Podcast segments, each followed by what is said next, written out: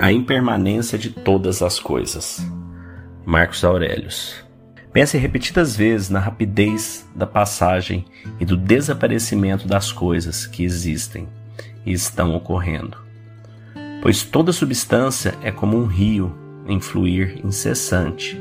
Suas realizações estão em contínuas mudanças, suas casas em infinitas alterações, e quase nada é estável, nem o presente tão próximo, nem um abismo infinito do passado e do futuro, em que tudo desaparece.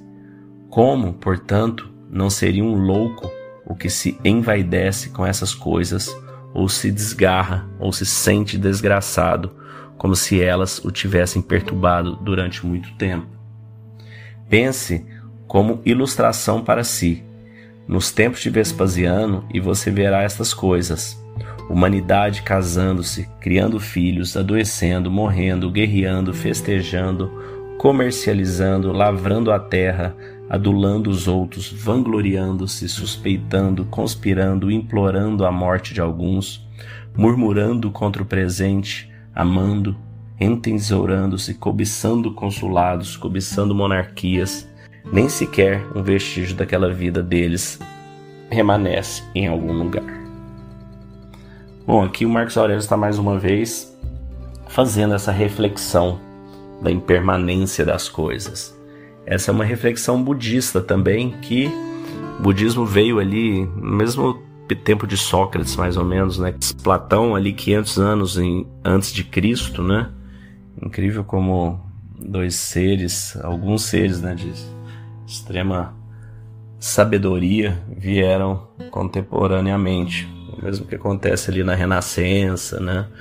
É, no ano de Cristo. Então, tem anos que vem realmente algumas almas, alguns seres para elevar a consciência do planeta. Pelo menos essa é a minha crença.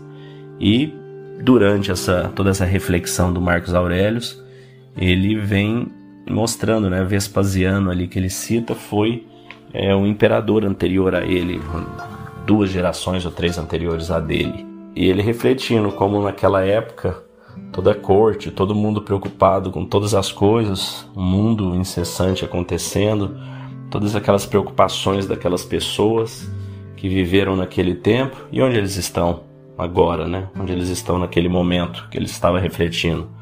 Todos já morreram, todos já passaram, assim como nós também vamos passar. Então, por isso que o estoicismo nos mostra que a gente não apenas não tem que ter o medo da morte, o medo da passagem, o medo da impermanência das coisas, como nós temos que viver bem o presente, se esforçar para sermos o melhor de nós mesmos nesse período que estamos aqui.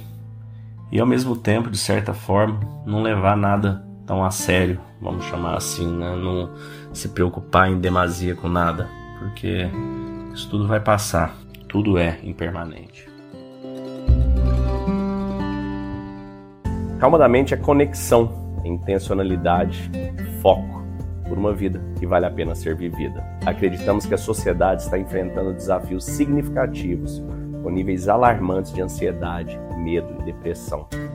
Acreditamos que a cura está dentro de cada um de nós e nosso propósito é ajudar as pessoas a encontrarem a serenidade mental como o primeiro passo para reconectar consigo mesmas e alcançar o bem-estar do corpo da mente e da alma.